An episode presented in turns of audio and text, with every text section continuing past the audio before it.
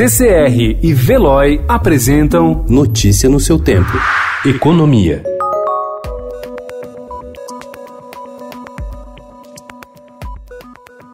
Com uma perspectiva de crescimento mais lento da economia e a queda abrupta nos preços do petróleo, a equipe econômica já admite que o cenário mais provável é de bloqueio de recursos no orçamento deste ano. Ambos os fatores têm efeitos negativos sobre a arrecadação da União, que será obrigada a segurar despesas para evitar o descumprimento da meta fiscal, que permite o rumo de até 124 bilhões de reais no ano. O choque nos preços de petróleo, por exemplo, pode reduzir as receitas obtidas com royalties e participações especiais. Segundo fonte da área econômica, uma variação de 10 dólares no preço do petróleo causa um impacto de cerca de 10 bilhões de reais na receita bruta do governo. Metade desse efeito se dá diretamente nas contas da União e a outra parcela recai sobre os governos regionais.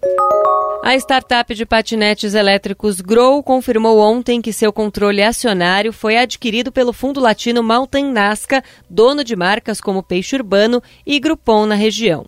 Criada em 2019 a partir de uma fusão entre a brasileira Yellow e a mexicana Green, a companhia de mobilidade passava por uma fase difícil, com falta de capital e problemas de governança, tendo fechado operações em 14 cidades do país e feito demissões em janeiro. A transação havia sido antecipada pelo Estadão no último fim de semana.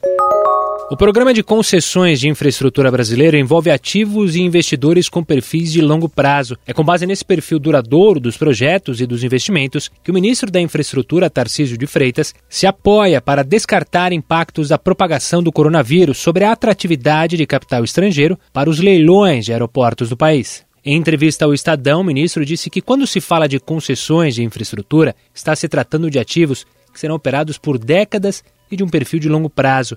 A pasta se prepara para a concessão de mais três blocos de aeroportos, com leilão a ser realizado em outubro, com 22 aeroportos.